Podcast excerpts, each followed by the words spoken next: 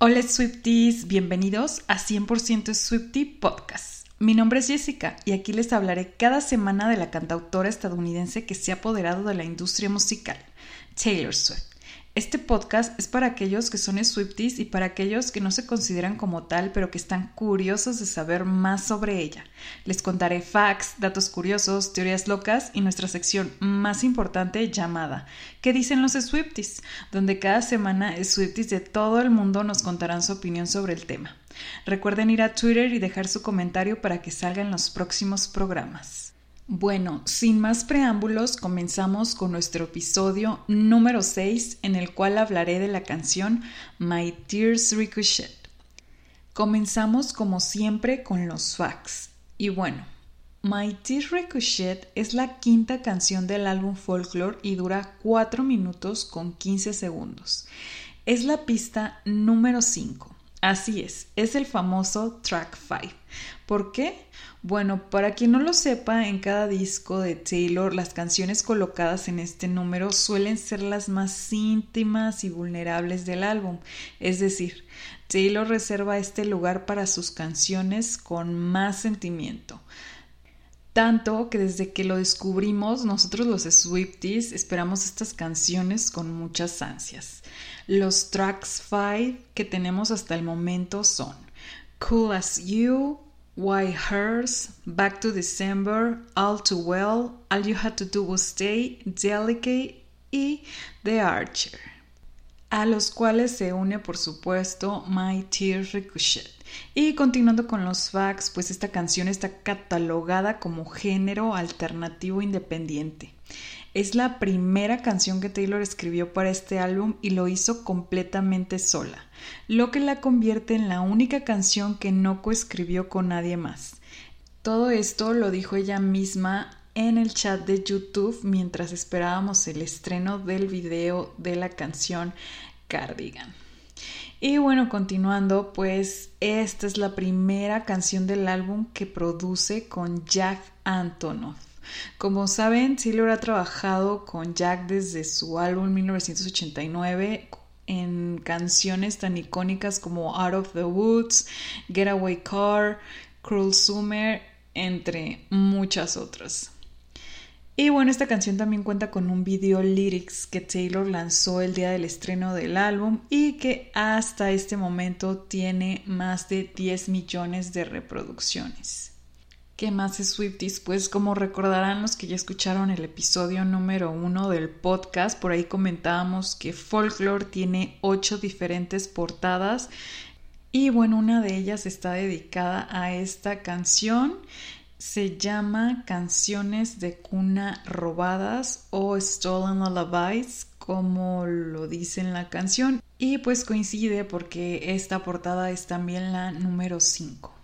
Hasta el momento esta canción no ha sido anunciada como sencillo, digo ya veremos más adelante. Y en cuanto a instrumentos, se utilizaron el bajo, el piano, una guitarra eléctrica y un coro con efecto de vocoder.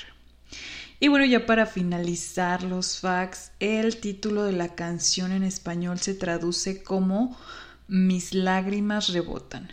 Fun fact, muchos aprendimos nuevas palabras en inglés con Taylor en este álbum. De hecho, había por ahí varios memes de quienes decían que cuando crees que sabes inglés y de repente bam, Taylor sale con nuevas palabras que en nuestra vida habíamos escuchado o sabíamos qué significaban y pues ricochet era una de ellas. Para muchos, no digo que para todos, pero sí para la mayoría, yo me incluyo entre ellos. En cuanto a los récords que obtuvo esta canción, bueno, la verdad no van a ser muchos, no como otras canciones, pero pues tuvo por ahí algunos bastante interesantes. Por ejemplo, la canción debutó en el puesto número 16 en el Billboard Hot 100 durante la semana de, de lanzamiento. Además estuvo en el top en Australia y pues básicamente es todo. La verdad es que hay que comprender que esta canción no ha sido sencillo, no es como de las principales y realmente es una canción incomprendida porque al principio a muchos no les gustaba, pero pues ahora creo que es de las favoritas de la mayoría.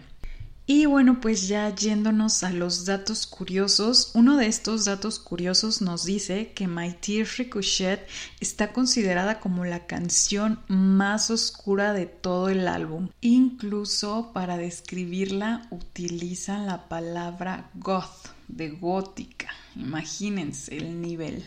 ¿Por qué? Bueno, aparte de lo que dice, pues se supone que esta canción está cantada desde la perspectiva de alguien que ya murió, entonces por eso muchos la consideran de esta manera. No sé, Swifties, ustedes qué opinan, díganme si sí le darían esta categoría. Recuerden que pueden ir a opinar a nuestro Twitter usando el hashtag 100 Swifty Podcast. Pueden darme su opinión pues de esto o de cualquier cosa que hablemos aquí en el podcast. Y yo con mucho gusto compartiré y contestaré sus comentarios. Y bueno, pues nos vamos con más datos curiosos. Otro de los datos curiosos que hubo por ahí fue que cuando salió esta canción, muchos medios de comunicación quisieron hablar de ella, pero no se esforzaron. O sea, lo primero que dijeron era que Taylor estaba criticando a uno de sus exes con esta canción. Y pues como les digo, como que no se esforzaron, no prestaron atención. Realmente lo primero que dijeron fue, es otra canción de Taylor hablando de uno de sus ex. Pero bueno, creo que ya deberíamos estar acostumbrados. La verdad es que pues así son los medios. Siempre, no sé, catalogando a Taylor como esta mujer que solo habla de ex. Pero sí, pues molesta un poco, ¿no? Saber que realmente no se meten a investigar, no saben que Taylor no solo habla de eso en sus canciones, sino que tiene pues muchísimos otros temas. En fin, como saben, Aaron Dessner no participó en esta canción, digo, no coescribió ni produjo. Sin embargo, en una entrevista dijo que esta era una de sus canciones favoritas del disco. Incluso comentaba que fue una composición brillante por parte de Taylor y que las palabras y la forma en que suena su voz, en cómo se siente la canción, comentaba Aaron que eran para él una pieza de arte, o sea, Incluso comentó que no se la podía sacar de la cabeza y que él sentía que esta canción era muy importante para Taylor y para Jack, ya que le sirvió como el faro que los iba a guiar en cuanto a qué o cómo iba a seguir el resto del álbum. Y otro dato curioso por ahí, pues es que Aaron no es el único que dijo que esta canción era su favorita. Por ahí Jack Antonoff, quien ayudó a producirla, pues también dijo que le encantaba. Incluso por ahí en su Twitter puso My Tears Ricochet y Agus son mis cosas favoritas que hemos hecho juntos, refiriéndose por supuesto a su trabajo con Taylor.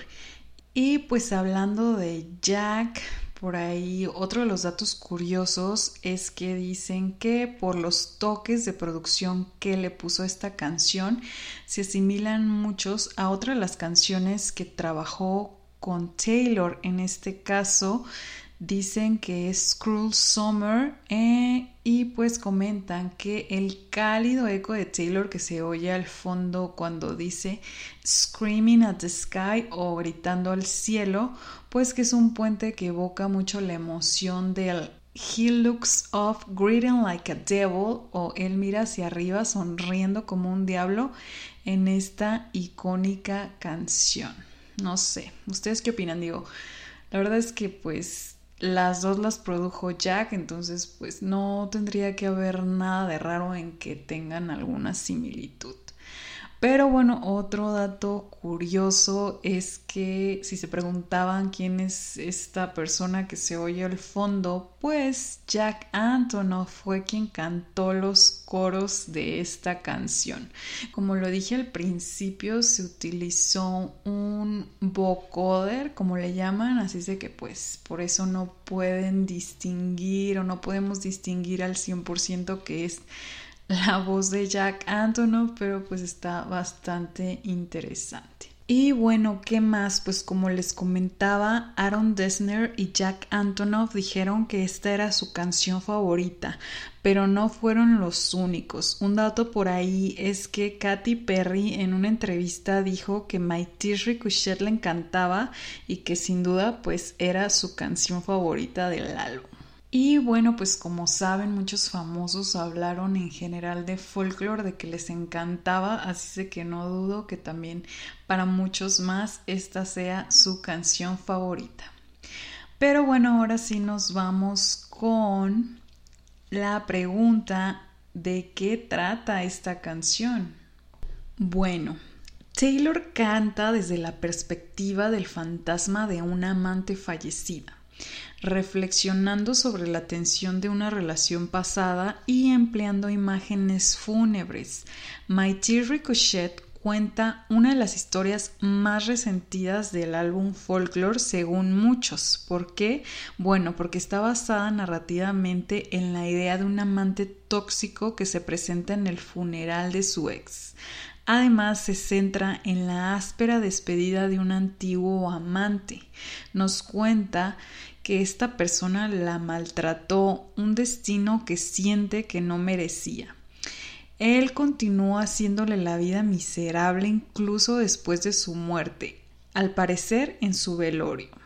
Pero como siempre, no hay nadie mejor para explicarnos de qué se trata esta canción que la mismísima Taylor. Y bueno, pues en esta ocasión también tuvimos la fortuna de que en el chat de YouTube, cuando se iba a estrenar la canción de Cardigan, habló al respecto. Taylor dijo, esta canción se trata sobre un torturador amargado que se presenta en el funeral de su objeto de obsesión caído. Que bueno, básicamente pues es lo que dijimos, pero un poco más al grano, ¿no? Así es como lo explica Taylor.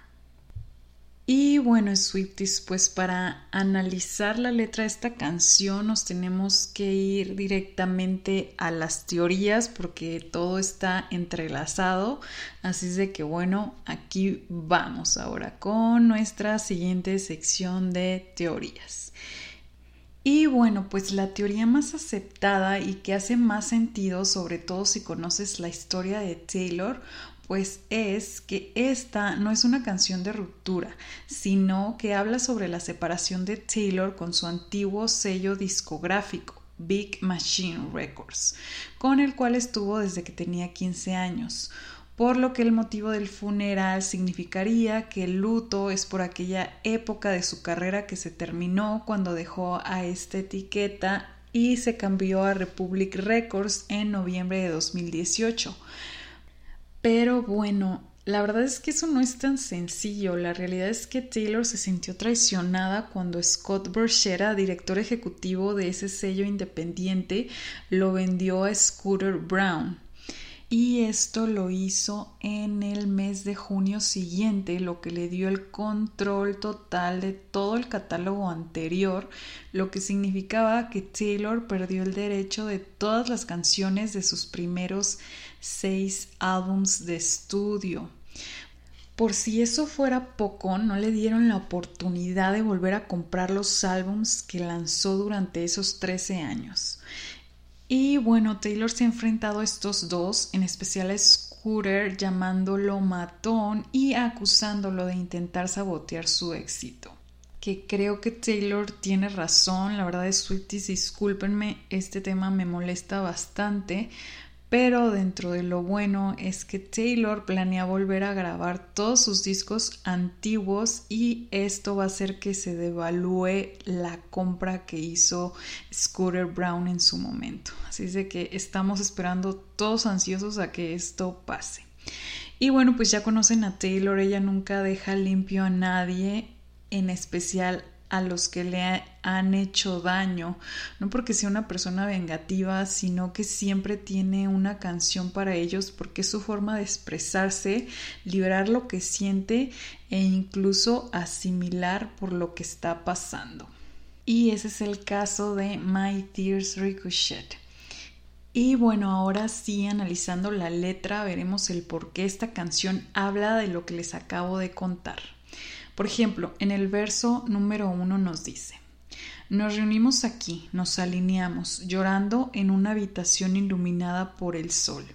Aquí pues básicamente habla del funeral, sin embargo muchos especulan que se refiere a las reuniones o juntas que tenían cuando discutían qué pasaría con Taylor cuando ella estuviera fuera de este sello discográfico o incluso las reuniones que tuvieron cuando decidió irse.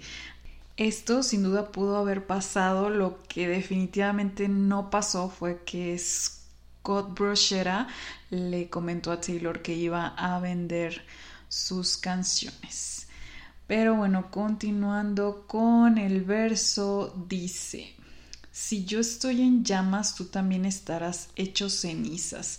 Esto podría significar que Taylor pues estaba muy enojada con la situación, pero le dijo, o sea, yo estoy así, yo estoy molesta, tú vas a terminar igual. O yo lo podría interpretar en el sentido de que si a mí me va mal, o sea, si me ves a mí así, a ti también te va a terminar yendo igual. Y pues después viene uno de mis versos favoritos y de los más fuertes, creo yo, de la canción que dice, incluso en mi peor día me merecía esto, cariño, todo este infierno que me diste. Y bueno, pues aquí puedo hacer referencia a que después de todo lo que te di, después de todo lo que pasamos juntos, en serio yo me merecía esto, como Taylor diciéndole, en serio me merecía que me traicionaras de esta forma. Y después dice, porque te amé, juro que te amé hasta el día de mi muerte. Y pues esto podría significar hasta el día en que todo esto pasó, ¿no? Hasta el día en que me traicionaste, yo realmente te quise. Y pues Swifties yo creo que es cierto, yo creo que Taylor sí quiso mucho a Scott en el sentido de que pues iniciaron juntos, ¿no? O sea, todo lo que hizo Big Machine Records y todo lo que empezó a hacer Taylor lo hicieron juntos, así es de que creo que ella sí sentía que tenían una muy buena relación, pero pues al final vemos que Scott se dejó llevar más por el dinero, ¿no? Como suelen hacer muchos empresarios que incluso me parece interesante mencionarlo. Yo alguna vez les comentaba de que, ok, hasta como estrategia de negocio estuvo muy mal lo que hiciste. O sea, perder a Taylor es una pésima estrategia de negocio. Lo que hubiera hecho o lo que hubiera estado mejor sería hacer un nuevo contrato con Taylor donde le diera sus discos y donde ella fuera ya este, la dueña de los próximos discos y aún así ella se hubiera quedado contigo y hubiera seguido ganando mucho dinero. Sin embargo, pues yo creo que fue una pésima decisión de negocios porque dejó ir a Taylor, este, vendió por cierto dinero, sí, mucho dinero, pero lo vendió, entonces ya no le va a generar más, no sé, para mí fue una pésima decisión de negocios. Pero bueno, pues continuando con el verso número 2. Dice, recolectamos piedras sin saber nunca lo significarían, algunas para lanzarnos, algunas para hacer un anillo de diamantes. Que esto, bueno, hace referencia a que pues hicimos de todo juntos, ¿no? Y fuimos recolectando, no sé, podría ser memorias, este, éxitos y pues nunca íbamos a saber al final qué significarían, si iba a ser para atacarnos o si iba a ser para hacer algo bueno, ¿no? Creo que en ese sentido se explica un poco esta frase. Después la siguiente dice, sabes que no quería tener que perseguirte, pero qué escena fantasmal como diciendo, nunca quise hacerte mal, pero pues esto ve en lo que se convirtió, o sea, ve lo mal que está esta escena. Y después otra de las frases que es como muy significativas del por qué esta canción se trata sobre Big Machine Records y Scooter Brown, pues es la que dice llevas puestas las joyas que yo te regalé mientras me, entierras bajo tierra, o sea, como diciendo, todavía te atreves a usar lo que yo te di, lo que formamos juntos, o sea, lo que gracias a mi éxito, a mis canciones, generaste todo este dinero, lo usas mientras me traicionas, o sea, así de fuerte está esta apuñalada en la espalda. Y después viene una de las partes más tristes, que es el coro. Y bueno, aquí nos dice, no está en mí irme con gracia, que podría ser referencia como que, ok, no es lo mío irme, pues sí, como con esta delicadeza, se podría decir, o sea, de que Taylor tal vez anunció de un día para otro que se iba a salir o, o simplemente tomó una decisión muy drástica, podría ser esta frase referencia ahí. Después dice, tú eres el héroe volando haciéndote el inocente, así como que pues tú tampoco lo hiciste muy bien, de hecho lo hiciste pésimo porque yo al menos te avisé, tú ni siquiera hiciste eso, o sea, tú vendiste mis canciones y no tuviste ni la decencia de decírmelo, de consultarlo. Y pues vas ahí con bandera de inocencia, que es lo que pasó por ahí que que después de que Taylor acusó a estos dos, pues salió Scott diciendo que no, que él sí había intentado hablar con Taylor, pero que ella nunca estuvo disponible, etcétera, etcétera, ¿no? Cosas que sabemos que pues no son verdad, solo intentó salvar su pellejo, como dirían. Y bueno, luego el, el, coro continúa. Y si estoy muerta para ti, ¿por qué estás en el funeral? Maldiciendo mi nombre, deseando que me hubiera quedado. Mira cómo mis lágrimas rebotan. O sea, este es como ya el punto en que le dice, ok, tú me hiciste esto, tú me mataste, tú me traicionaste, entonces ¿por qué vienes aquí y me dices que no es cierto lo que les comentaba? Y pues aparte maldiciendo mi nombre, deseando que me hubiera quedado, creo que esto queda bastante claro, así como que yo sé que te arrepientes de haberme dejado ir y que me maldices, ¿no? Porque de verdad quisieras que me hubiera quedado, pero pues es algo que ya no va a pasar, o sea, de verdad la situación se tornó tan mala que es imposible que yo vuelva contigo, ¿no? Y pues Taylor le dice, mira cómo mis lágrimas rebotan, o sea, ya no solo yo lloro, tú lloras, pues esta situación así de mal estuvo. Y pues ya en el puente hay frases muy reveladoras también, por ejemplo, hay una que dice, y puedo ir a donde yo quiera, a donde yo quiera, excepto que no es mi casa. O sea, como diciendo, ¿sabes qué? Me puedo ir a la disquera que yo quiera, cualquiera me aceptaría.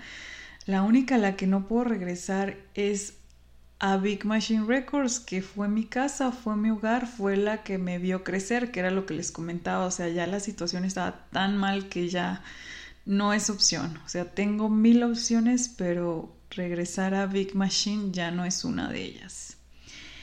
Dice y puedes apuntar a mi corazón, ir por sangre, pero igual me extrañarías en tus huesos, así como diciéndole, ajá, o sea, me puedes señalar, puedes intentar pelear, este, no sé, lo que sea, pero me vas a seguir extrañando, o sea, te voy a seguir haciendo falta. Y bueno, después hay una parte que dice, y todavía te hablo cuando estoy gritando hacia el cielo. O sea, esto es muy claro, así de que Taylor todavía se pregunta por qué, ¿no? Eso de, ¿en serio? ¿Por qué me haces esto? ¿Por qué me hiciste esto? Y todavía como que le habla, pero con esa frustración de gritárselo hacia el cielo, ¿no? De ¿por qué? ¿Por qué hiciste esto? Y luego dice, y cuando no puedes dormir por la noche, escuchas mis canciones de cuna robadas, que eso así como que, ¡bam! O sea, ya esta es la frase definitiva, creo yo, donde le dice, yo sé que ni siquiera puedes dormir, no tienes la conciencia tranquila y si lo haces, lo haces arrullándote con las canciones que me robaste. Creo que eso ya es como el punto más definitivo que nos explica lo que pasó, ¿no? Es bastante directo. Después tenemos una especie de coro extendido. Hay una parte que dice, porque cuando peleaba solías decirme que yo era valiente. Y esto recuerda mucho a que pues Taylor ha luchado siempre por los derechos de, de los artistas, ¿no? De que tengan sus canciones, de que les paguen por ello. Incluso por ahí lo hizo con iTunes, este, exigía derechos y también, si mal no recuerdo, lo hizo con Spotify. Entonces sí fue como que Taylor siempre luchando y aquí parece que Scott la apoyaba en eso, ¿no? porque dice que cuando peleaba me decías que yo era valiente, o sea, como que la apoyaba y le decía, sí, tú puedes, eres muy valiente por hacer esto, está súper bien. Pero pues al final, este, mm, no sé, es como contradictorio, ¿no? O sea, cuando yo peleaba y todo me apoyabas y ahora tú me haces lo mismo, que justamente pues eso lo dice en otra parte del coro donde dice que te convertiste en tus peores temores, así como diciendo, te convertiste en lo que juraste destruir, o sea, era como que sí, me apoyabas a que luchara por los derechos, decías que era valiente y de repente tú te convertiste en esa persona que aplastó mis derechos, que me quitó mi música, todo lo que por lo que yo había trabajado, ¿no? Y pues, ¿qué más, Swifties? La verdad es que esta canción nos dice bastante, bastantes cosas por el estilo. Por ejemplo, también ya al final dice que entonces los barcos de guerra se hundieron bajo las olas. Tuviste que matarme, pero te mataría de la misma manera. Estás maldiciendo mi nombre, deseando que me hubiera quedado y estás evadiendo la culpa, emborrachándote por este dolor, apartando los buenos años y nuevamente maldices mi nombre, deseando que me hubiera quedado y mira cómo mis lágrimas rebotan, ¿no? Así como que, o sea, todo yo sé que estás sufriendo. Digo, la verdad es que no me queda mucha explicación que darles aquí, Swifties, porque es bastante directo todo lo que dice, ¿no? O sea, maldices mi nombre, Desearías que me hubiera quedado, te convertiste en lo que juraste destruir, estás evadiendo tu culpa, te, te emborrachas con este dolor, se te olvidan los buenos años, o sea, todo es como, no sé, súper directo. Y pues al final Taylor básicamente le dice, pero pues mira, todo se regresa, mira cómo mis lágrimas rebotan. En pocas palabras, las lágrimas de Taylor rebotan en el sentido de que ahora Brochera y Brown son los que sufren por sus acciones. Creo que con eso voy a cerrar esta teoría que como pueden ver pues bastante completa, ¿no? O sea, tiene bastante cosas que la fundamentan. Y bueno, Swifties, pues a pesar de que esta teoría está bastante fundamentada y es como la más aceptada por todos, eso no quiere decir que no haya más teorías. Teorías locas de lo que se puede tratar o de lo que se trata esta canción. Y bueno, me van a decir, pues, ¿de qué más se puede tratar? Pues créanme, sí hay más teorías y se las voy a comentar a continuación. Por ejemplo, una de estas teorías dice que esta canción habla sobre una mujer golpeada, sobre una relación de abuso y posiblemente hasta un feminicidio. Que si me preguntan, pues sí es algo bastante delicado, pero pues los que apoyan esta teoría dicen que hay frases o cosas que la sustentan. Para empezar, pues están en un funeral, ¿no? Entonces sí hubo ahí un maltrato, sí hubo alguien que falleció. Y después nos dice que hace sentido con frases como por ejemplo la de incluso en mi peor día me lo merecía, cariño, todo este infierno que me diste, porque te amé, te juro que te amé hasta el día de mi muerte, como haciendo referencia de verdad este las cosas que pasamos en nuestra relación, incluso los peores momentos, me merecía que me maltrataras, me merecía que me golpearas, me merecía que me asesinaras, porque yo te amé, de verdad que te amé hasta el último de mis días, hasta mi último aliento, ahora sí de que hasta el momento en que me mataste yo te seguía amando. No sé, Swifties, ¿qué opinan? Está bastante fuerte este tema. También los que apoyan esta teoría dicen pues que más frases como la de que dice que te estás haciendo el inocente, de que no aceptas tus culpas, de que todo esto es de que al final tú me mataste pero no lo aceptas, ¿no? O te escondes o no sé, no quieres enfrentar la realidad. Incluso por ahí la parte que dice de que tuviste que matarme, pero pues yo te hubiera matado de la misma manera. Te convertiste en tus peores temores. Hiciste todo lo bueno que teníamos a un lado y, y llegamos hasta este punto fatídico, fatal. Y pues ya saben que la canción dice que estás maldiciendo mi nombre, deseando que me hubiera quedado, que podría significar que es como que hubieras deseado que no llegara tan lejos, ¿no? O sea, hubieras deseado que todavía estuviera contigo, pero pues al final este la canción cierra con eso, ¿no? De mira cómo mis lágrimas rebotan. Yo ya estoy en un lugar mejor, todo ese sufrimiento que me hiciste pasar, pues ahora te toca a ti. No sé qué opinen, Swifties. Esta es otra de las teorías locas por ahí que les digo es bastante fuerte. Yo creo que sí podría ser como interpretación de cada quien, ¿no? Y bueno, pues nos vamos con la siguiente que para mí es de las más, más descabelladas, pero les voy a contar el porqué.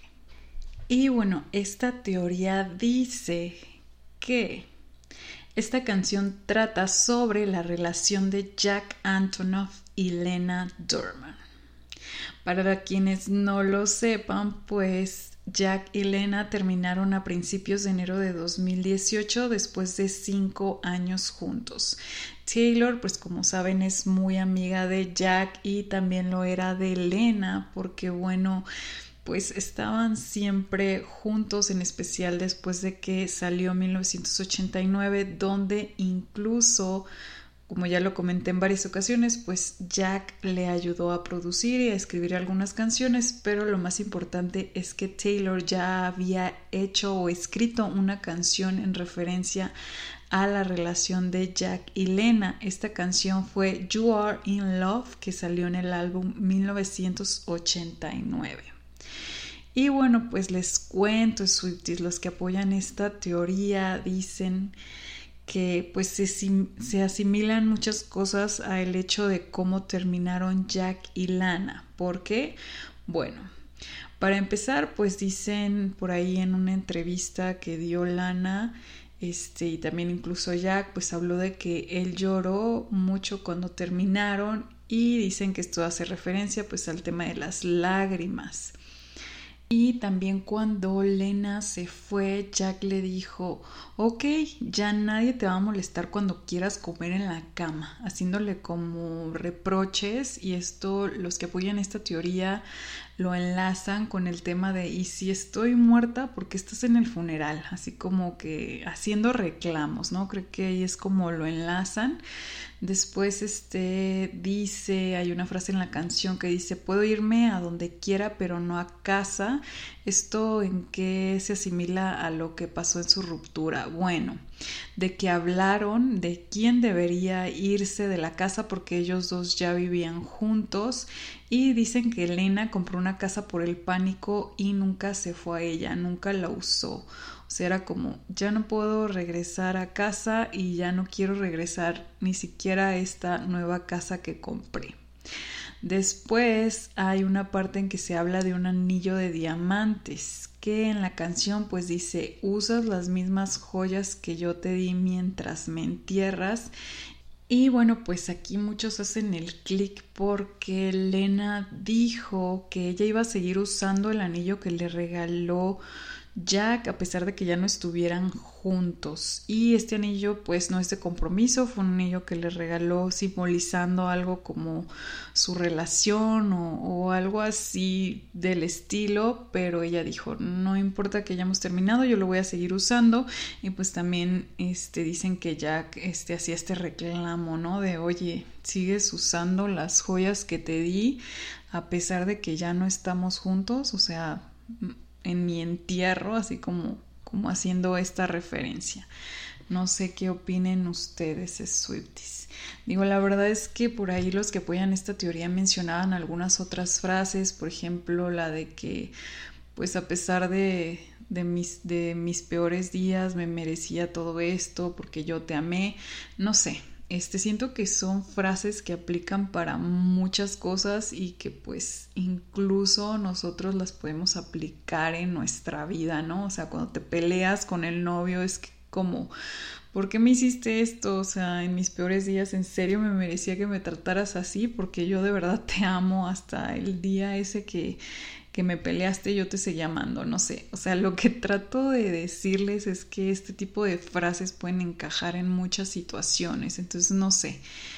Siento que por ahí se debilitan esta clase de teorías, porque, por ejemplo, ponían ellos que también la frase de estás maldiciendo mi nombre deseando que me hubiera quedado, mira cómo mis lágrimas rebotan, era como, sí, es que ya Aguilena, este, ella quería que él regresara, pero pues él ya no, y le decía, mira, tú lloraste, yo lloré, ahora tú lloras, no sé.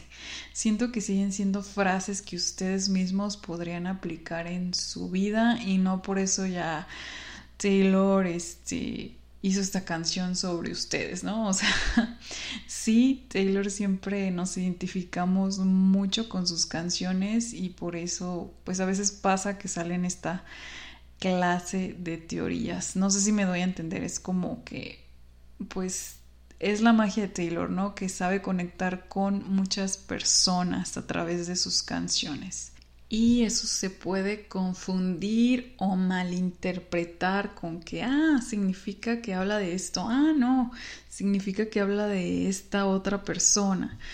No sé, espero sí darme a entender con esto, Swifties.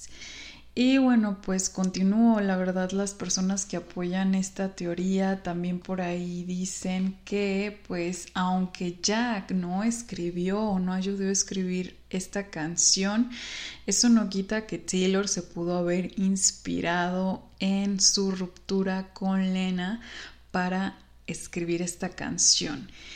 Y bueno, Swifties, yo la verdad no dudo de que Jack le haya contado a Taylor todo el chisme de cómo terminó con Lena, pero de eso a que utilice su historia, esta historia de su ruptura para inspirarse a escribir My Tears Ricochet, pues no lo sé. Ahora sí que como el meme de no lo sé, Rick, parece falso.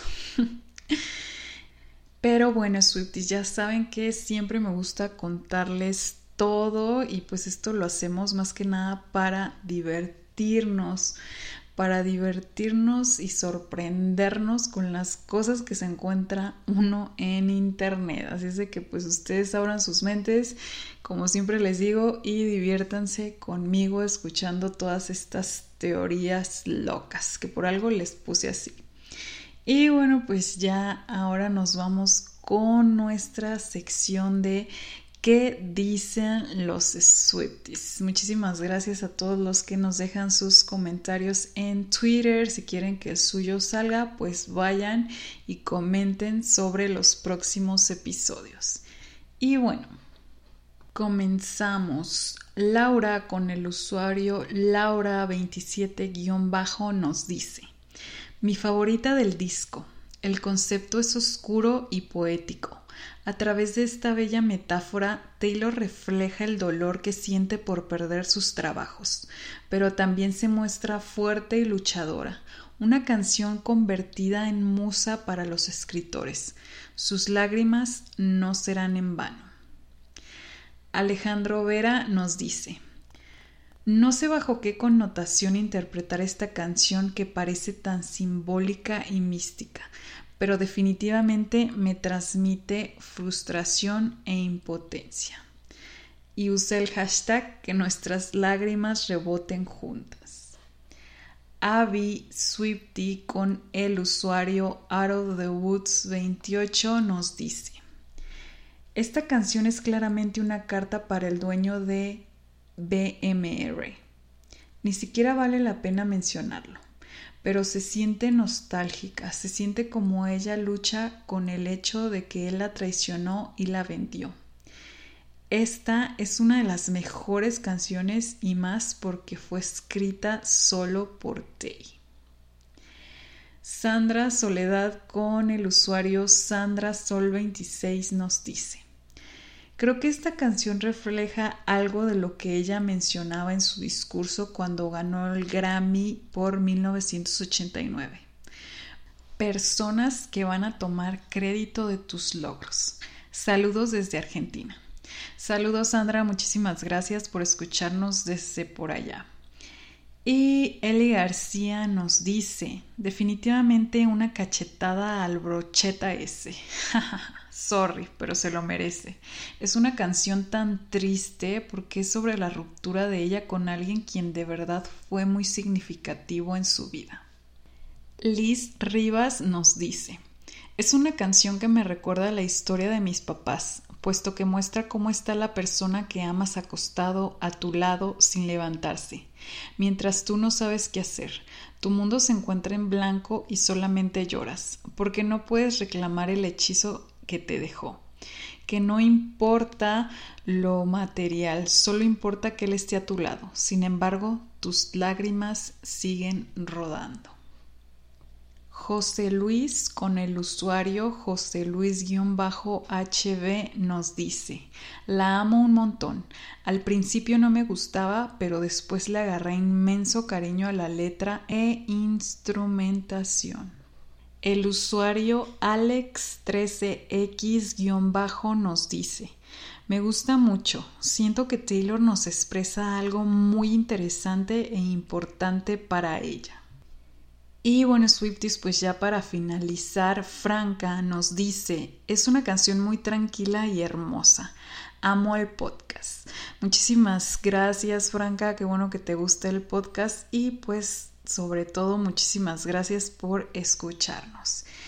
Y bueno, Swifties, en cuanto a mi opinión personal, pues coincido con todos ustedes. La verdad, esta canción me encanta, es de mis favoritas y entra en mi top 3 sin dudarlo. Es, me hace como tan fuerte lo que dice y a la vez tan triste, no sé cómo explicárselos. El sonido me conmueve mucho. El puente de la canción me encanta, se siente como tan desgarrador.